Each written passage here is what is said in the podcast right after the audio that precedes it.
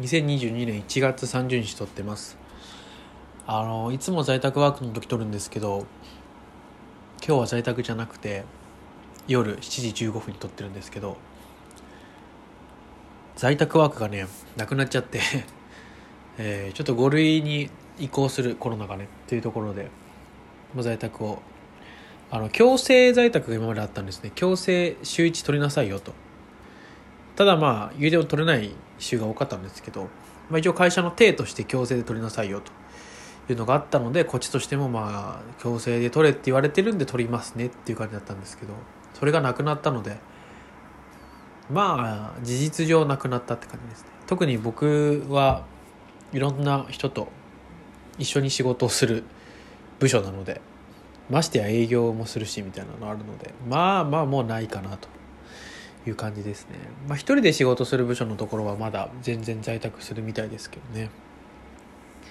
まあ仕方ないよねっていうところで。まあまあまあやっぱりねあの在宅は仕事するといえど家にいて交通のねあの通通勤の時間もないし休み時間変な話何でもできるみたいな。寝れるしみたいな。ですしやっぱそういう楽さがあったんだけどあとやっぱなんか疲れないよね。ストレスがたまらないっていうかなんか疲れが精神的にも肉体的にもないなと。なんかあの僕在宅をずっとしてた時期っていうのもあるんですけどその時期は割と疲れたけどもうそうでもなく週1ぐらいだと結構なんか一息つける感じがして好きだったんですけどちょっとなくなってしまって残念な感じです。だからこのボイスブログの更新もちょっと滞るかもしれないなと思ってちょっと更新しとこうと思った次第ですね。1月までだったんで今日明日で撮れるなら撮っちゃおうと思ったんですけどまあ忙しくて撮れずみたいな感じですね。まあまあ忙しくないよりはいいのかなと思いますけど仕事を与えられないみたいなこともあるみたいですからね世の中的にはね。難しいけどね。いやそうそうそう、まあ、最近はねあの、まあ、音楽やったりとかで割といろんなことができているなと思いながらやってますね。あとはなんだろう。保険とかこれ話したかな。とクレジットカードどれを使ったらコスパがいいかとかそういうことをなんか考えるようになりましたね。なんか漠然とクレジットカードは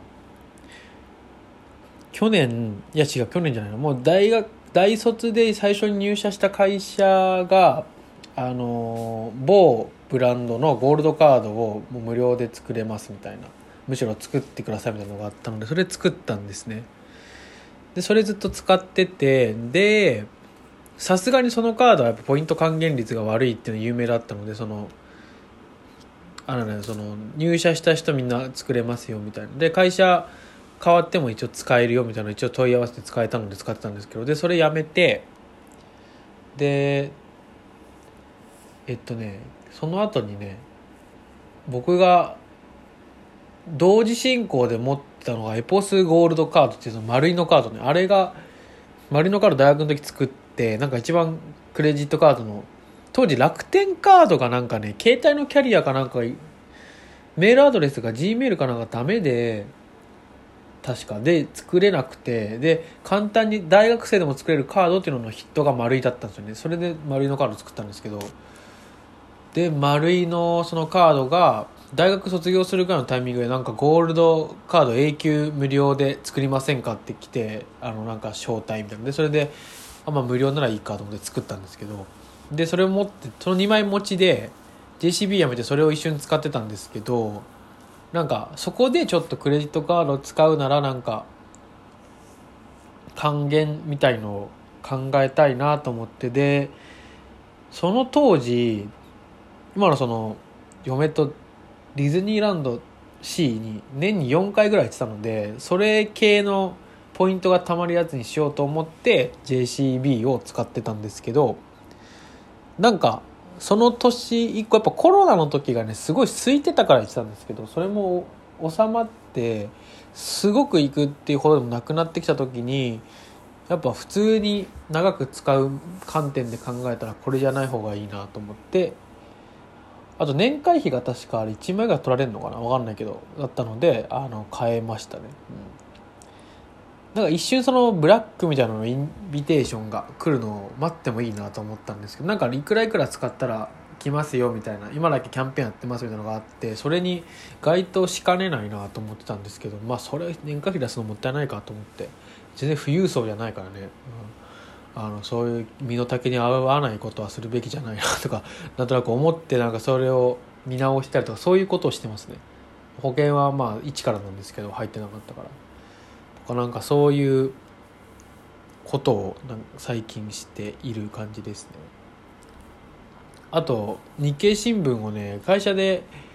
今読んでるんですけど自分で撮ってみようかなと思ってちょうど来週くらいまであの2ヶ月間無料キャンペーンをやっててで僕に1回ね1ヶ月無料キャンペーン出して出してたあの登録して全部あのネットのやつね電子版か。使ってたんだけどなんか当時は入社して間もない頃であんまりこう営業なんだけど研修ばっかりでねあんまねそういう必要性があんまりなくて